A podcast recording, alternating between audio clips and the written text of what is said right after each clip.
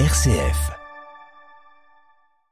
Vous aimeriez accueillir une personne réfugiée chez vous afin de favoriser son intégration en France, mais vous ne savez pas comment faire. L'association J'accueille by Singa peut vous aider.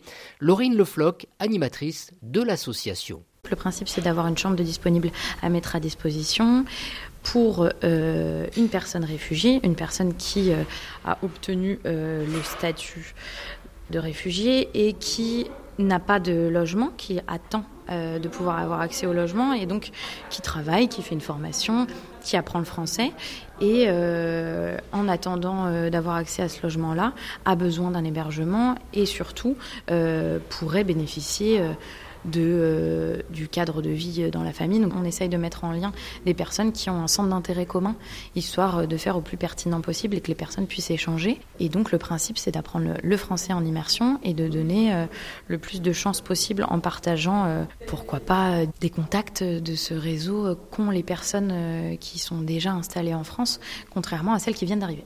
L'association J'accueille by Singa vient de recevoir une aide financière de 10 000 euros de la part de la coopérative immobilière de Bretagne.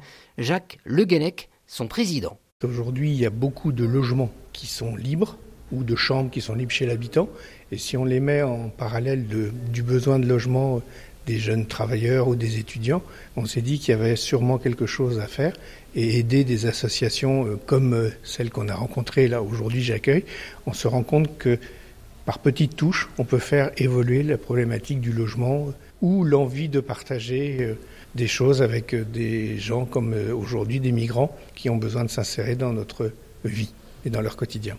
L'objectif là, c'est de pouvoir se dire par petites touches, on a des réponses qui sont autres que celles du logement classique et on, a l'idée que ça rend service aux gens et que ça les rend un peu plus heureux dans leur quotidien de partager et de, et de donner. Puisqu'on dit toujours pour recevoir, il faut d'abord donner. Depuis 2015, plus d'un millier de personnes réfugiées ont ainsi été accueillies dans plus de 2000 familles grâce au dispositif J'accueille by Singa.